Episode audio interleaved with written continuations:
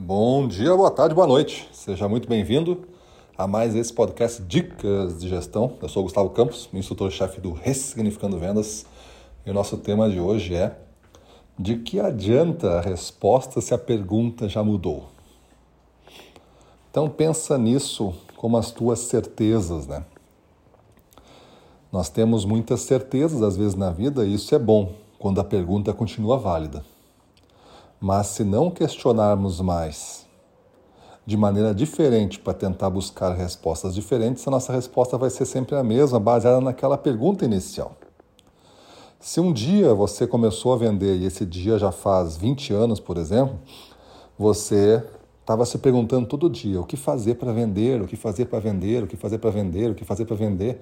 Aí você começou a aparecer nos clientes e de tanto aparecer, um dia deu uma oportunidade e você vendeu. E aí você atingiu um certo volume e você não questionou mais. A sua resposta atual é baseada naquela pergunta do passado que você determinou um tipo de serviço que dava certo naquela época. Agora, talvez para você um pouco menos, talvez para mim um pouco mais, isso não importa tanto, mas essa evolução de todo o jeito de pensar do mundo e o jeito de pensar de fazer negócios e se relacionar, multiplicado pelo número de opções hoje disponíveis e facilidade de informações, fez com que muito outras perguntas aparecessem. Lembra daquela história que, bah, eu não, eu não sabia nada e era feliz, agora eu comecei a saber, vi que tem um monte de coisa e eu não sei nada. Lembra dessa uma situação assim? Às vezes tu não sabia como fazer. Aí tu fez uma pergunta, começou a descobrir uma coisa, e quando tu começou a fazer, tu descobriu que tem milhares de perguntas agora que possíveis de serem feitas. Porque antes tu não sabia nada sobre o assunto e agora você sabe, então multiplicou as perguntas. E quando multiplica as, as perguntas, você tem também uma multiplicidade de opções de atuar e de se diferenciar. É aí que vem a grande mágica. Quem está disposto a encontrar novas perguntas para o momento, talvez descubra novas maneiras de agir e ao descobrir novas maneiras de agir, começa a se tornar único.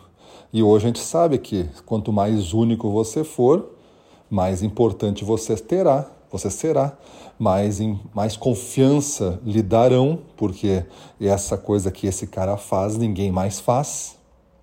E com isso, mais negócios você vai ter, menos objeções você vai sofrer, menos críticas você vai ter, vai ter críticas de quem está na mesmice ainda, quem está no mesmo bloco. Aí esse mesmo bloco vai apontar para ti, tentando fazer com que tu, tu desapareça do jogo, porque tu incomoda. Mas tu sabe que tu não pode desaparecer porque os clientes estão querendo mais do que você está fazendo. Basta mostrar para eles que você está fazendo, basta fazer com que eles conheçam a sua diferença. E aí as perguntas começam a ser não só como eu posso vender, né? Mas assim, como que eu posso atrair a atenção desse cliente, visto que hoje ele tem essa multiplicidade de ofertas e de discursos que quase todos parecem ser iguais, e aí quando eu faço o meu diferente, ou todos os outros estão errados ou o meu está errado. E aí eu tenho que ainda fazer uma segunda pergunta. Agora, como que eu consegui a confiança do cliente? Porque a atenção eu já tive, ele me ouviu, só que ele não teve confiança para me comprar, porque só estou eu falando disso, todos os outros falam daquilo. Muito estranho isso, né?